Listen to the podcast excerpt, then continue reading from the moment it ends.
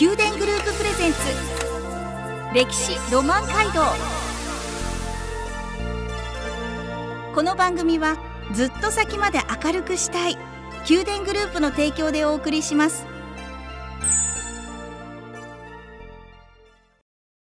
ラブ FM をお聞きの皆さん、おはようございます。お相手の小柳ゆうきです。毎月第1、第2土曜の朝7時30分からお送りする宮殿グループプレゼンツ歴史ロマン街道。九州各地の歴史と今、そして未来へとつながるお話を毎回ゲストをお招きし伺います。今朝は熊本県南阿蘇村産業観光課竹内博人さん。南阿蘇村教育委員会竹永康平さんをお迎えします。どうぞよろしくお願いします。それでは自己紹介をお願いいたします。まずは竹永さんからお願いします。南阿蘇村教育委員会の竹永と申します。えっと、入庁しまして4年目になっておりまして、えっと、南阿蘇の村の方で学芸員の方をさせていただいております。で、主な仕事としまとしましては、あの学芸員ですので、文化財関係、特に、えっと、埋蔵文化財であったり、えっと、指定文化財の維持管理等のご相談のお話であったり、あとは、えっと、今、南阿蘇村を含めたえっと、阿蘇郡市の7市町村と熊本県が世界遺産の方を目指しておりますので、世界遺産事業の方を村でしております。はい。ありがとうございます。では竹内さんお願いいたします。はい、えー南阿蘇村役場産業観光課の竹内と申します。現在は入庁3年目で、産業観光課は今年度が1年目となります。えっと、仕事内容としましては、えっと、観光プロモーションなどを行っており、熊本地震や新型コロナウイルスで、えー影響のあった観光面の回復に取り組んでいます。うん、ありがとうございます。えー、じゃあ南阿蘇村の位置や地勢について教えていただけますでしょうか？南阿蘇村は熊本県北東部、阿蘇山の中にあります阿蘇カルデラという大きなカルデラがあるんですが、そちらの南側に位置する村になります。でこちらの阿蘇カルデラの南部、阿蘇五岳と外輪山に挟まれた南郷谷という谷地に位置している村になりまして、はい。中央に東から西に流れる白川という大きな一級河川の方がありまして、その河川の両側に住宅地、商業地、高地の大部分が広がっている農村になっております。うん、もう観光地としてもいろんな方がね行かれていて、私も車でドライブするコースなんですけど、南阿蘇村ね草原をこう車で駆け抜けるときはキャーって言いながらうわ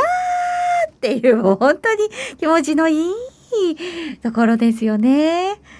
ね。で、まあ、そんなあの南阿蘇村は自然豊かなところでさまざまな観光地がある中で、まあ多くの遊水地があるということを水ですね。遊水地があるということを先週伺いました、えーそんな中で温泉も有名ですよね。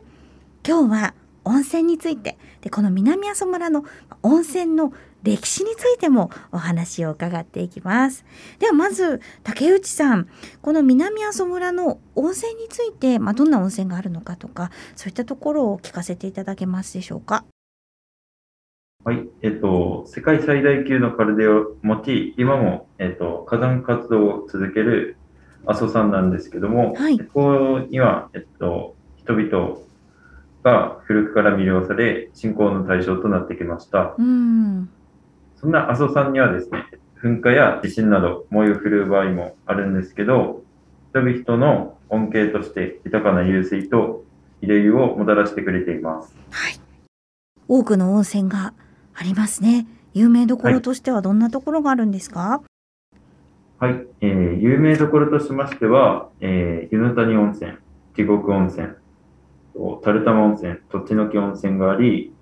えー特に湯の谷温泉が古くから温泉地として利用されているようです。へえ湯の谷温泉は特に古くから温泉地としてどのぐらいの歴史があるんでしょうか竹永さん。はい。えっ、と、与野谷温泉の方が、まあ、温泉ということで、一番早く文献に出てくる温泉でありまして、はい。一番早い記録としましては、14世紀に、えっと、当時、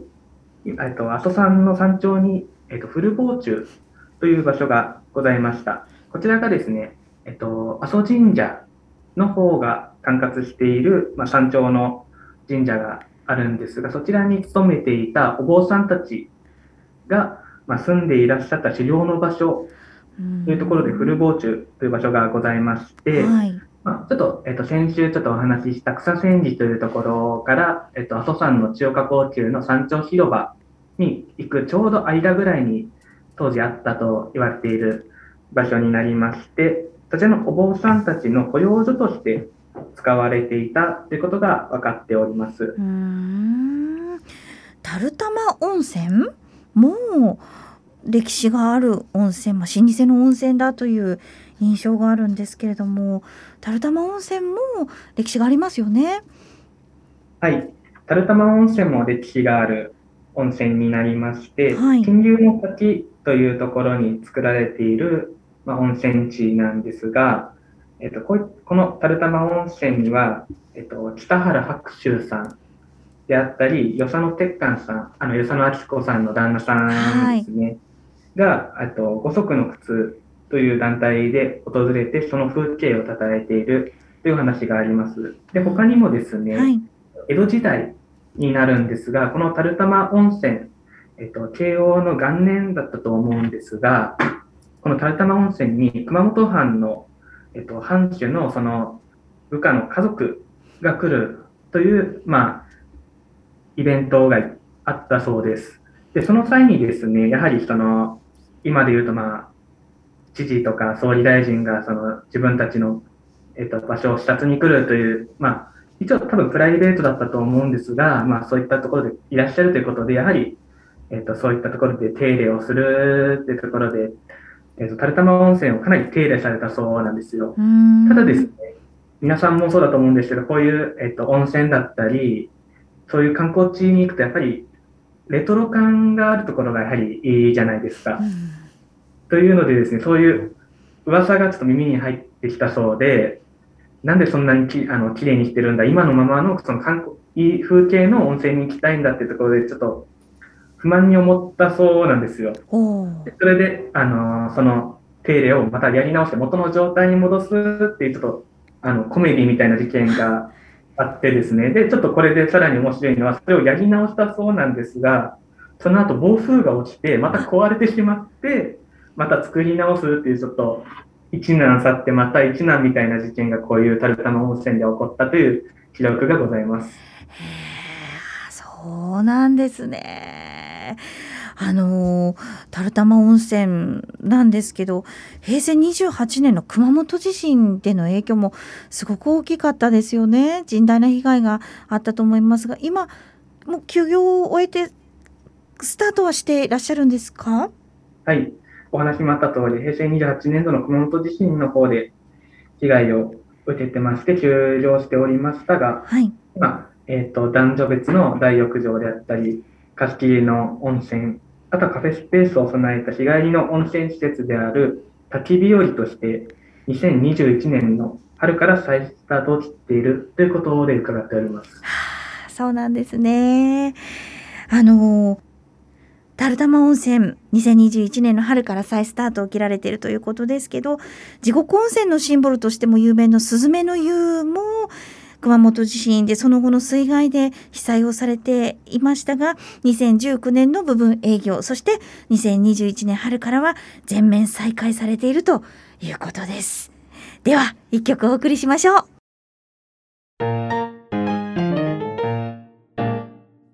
この番組はずっと先まで明るくしたい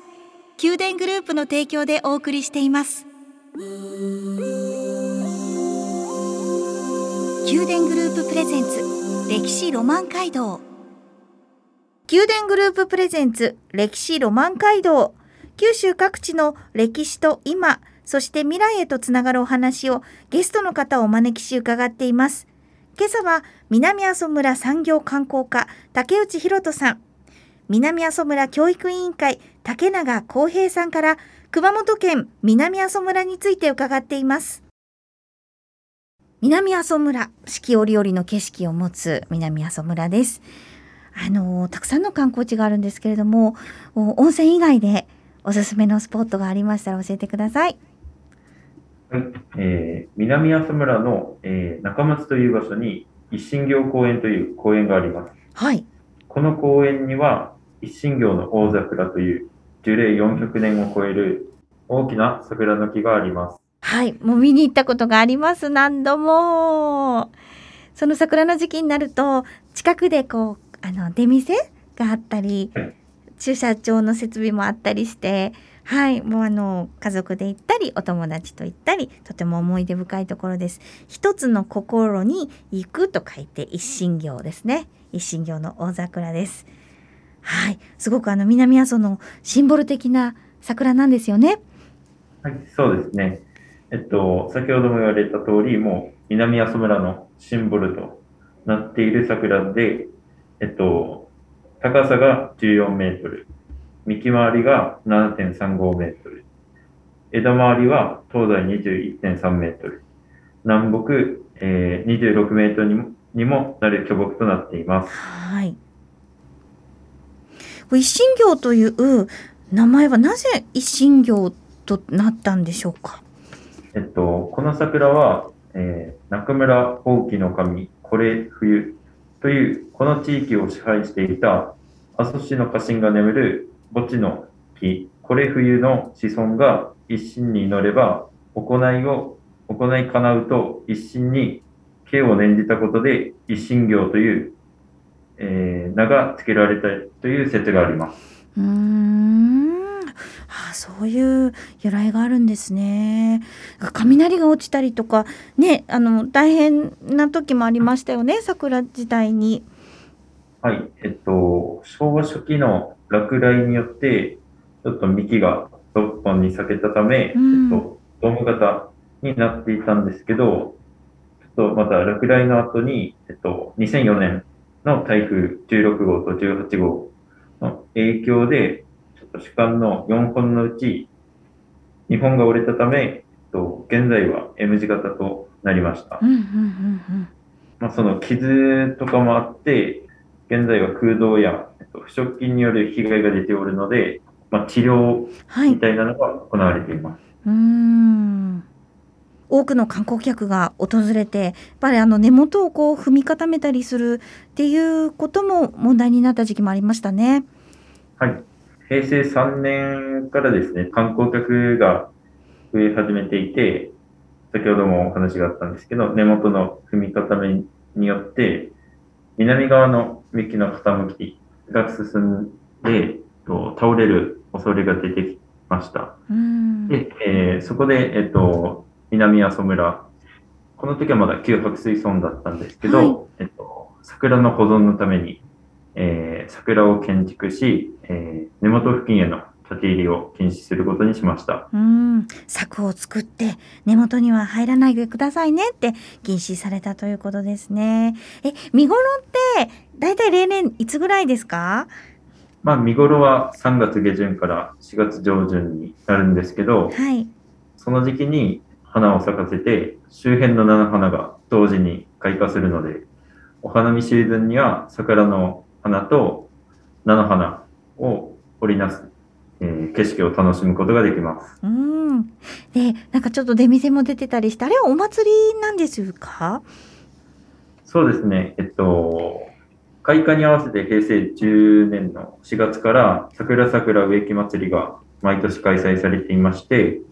熊本名物の赤牛を作った串焼きやいきなり団子などが多く並んでいます。はい。一神行の大桜。3月の下旬から4月上旬頃に見頃を迎えるということです。大切に大切に観光する私たちも大切に守っていきたいですね。はい。さあ、じゃあ他にも観光スポットを伺っていきましょう。猫が好きな猫ファンの方が大喜びのものがあるということで、それは一体何でしょうか、竹内さん？えっと、面の石というちょっとあの観光スポットがあって、7万年前に起こった阿蘇の噴火の際に岩壁の割れ目に偶然挟まってできたと推測されて、えっと、面の石という、えっと、観光スポットができたんですけども、現在は平成28年の熊本地震でちょっとその石が落ちてしまって、後にできた空洞が猫の形に見えるということで、えっと、人気のトレッキングコースとなっています。ほう、面の石というのは、あの面の石って、えー、免免免許の面で面の石なんですけど検索していただくとインターネットで写真がたくさん出てきます。えー、っとですねこう何と言ったらいいんでしょうか。あの丸い丸いというか石が最初挟まってたんですよね。岩壁のところに。カボンと。でこれが、まあ、地震の影響で落ちてしまって。で落ちたところその空洞になったところがどうも猫ちゃんのお顔の部分？ですよね。耳があって顔になって体もちょっと見えますよね。ねもうそういう形になったということで猫ちゃんファン猫ファンの方があのお喜びの大人気のトレッキングコースになっているということなんですね。やっぱり猫ファンの方が多く訪れてますか？そうですね。ちょっと猫ファンかどうかちょっと直接、あ、まあ確かにそう。そうですね。わからないですけど。猫好きですかってわざわざで聞かないですもんね。そうですよね。すいません。観光面としては結構多くの方が訪れてるみたいで、うん猫のパワースポットっていうか不思議な力があるっていう話になっています。うんなんかこう猫が眺めているようなはるか向こうこうその向こう側に、えっと、見えるあれなんですよ。あそう。あそう互角そうですね互角です。一望する。うんうんこう猫がこう眺めてるようなそんな風にも見えるしということですよね。不思議ですね。本当そう言われると本当に猫ちゃんにしかもう見えないですしパワースポットの不思議な力もあると関係感じられるという場所です。面の石トレッキングこれあのトレッキングですので、まあ、登山ということになると思うんですけれどもまあ、どんなコースになるんですか？実際やってみようと思ったらどうしたらいいんですか？はい、えー、面の石トレッキングは、えー、これまで登山者の安全管理のためまた牛を放牧する牧野を通るためガイド付きのみの案内だったんですけど、はい、ルートの再整備を令和3年4月から行ったことで往復コースに限りガイドなしでも入山可能となりました。入山するためには、えっと、トレッキングルートや僕屋の環境整備のために500円の入山料のお支払いをお願いしています。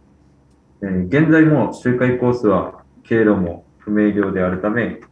えー、サポートを必要とする危険な場所もありますが、冒険スポットが点在し、たどり着いた眺望は格別となっています。えー、こちらのコースは、一部、えー、私有地も通るため、ガイド付きツアーのみの案内となっています。はい。ありがとうございます。安全に気をつけながら、面の石トレッキングもぜひ体験してみてください。では、一曲お送りしましょう。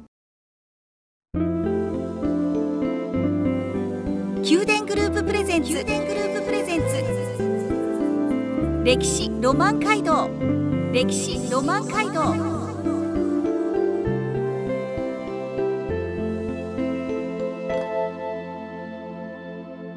宮殿グループプレゼンツ歴史ロマン街道。九州各地の歴史と今そして未来へとつながるお話をゲストの方をお招きし伺っています。今朝は南阿蘇村産業観光課竹内博人さん。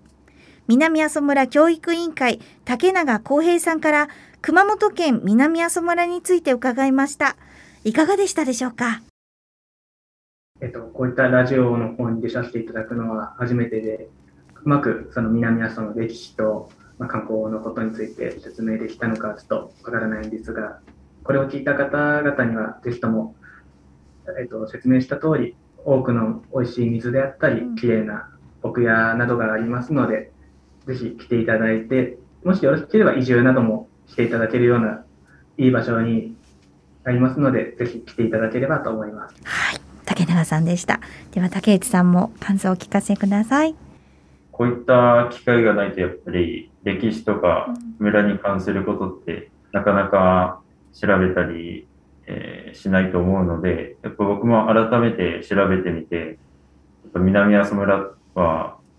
多くの素晴らしい場所があると思うので、多くの方にまた来てもらいたいと思いました。うーん、世界文化遺産にも登録目指して頑張ってらっしゃいますもんね。はい。あのーラブ FM のスタジオ福岡市内にありますが福岡市内からアクセス南阿蘇村に行くには改めてどうしたらいいか教えてください。えっと、福岡からですと、まず高速、九州自動車道の方に乗っていただきまして、熊本インターの方で降りていただきますと、国道57号線の方に出ます。で、そちらの方、まあ、あと阿蘇方面の方に向かっていただきまして、えっと、地震で崩落した後に再建されました新阿蘇大橋の方がありますので、そちらの方を渡っていただきますと、南阿蘇の中心街の方に、えっと、来れます。はい、公共交通機関の場合はどうしたらいいでしょうか？公共交通機関、えっと、電車ですと、まず熊本駅の方まで電車で来ていただきまして、そこから乗り継ぎまして、宝志本線の方に乗っていただきます。で、宝志本線の方に乗っていただきますと、えっと、立野駅というところがありますので、そちらの方で降りていただきます。で、えっと、南阿蘇鉄道という鉄道があるんですが、そちらの方がちょっと地震の影響で、来年度、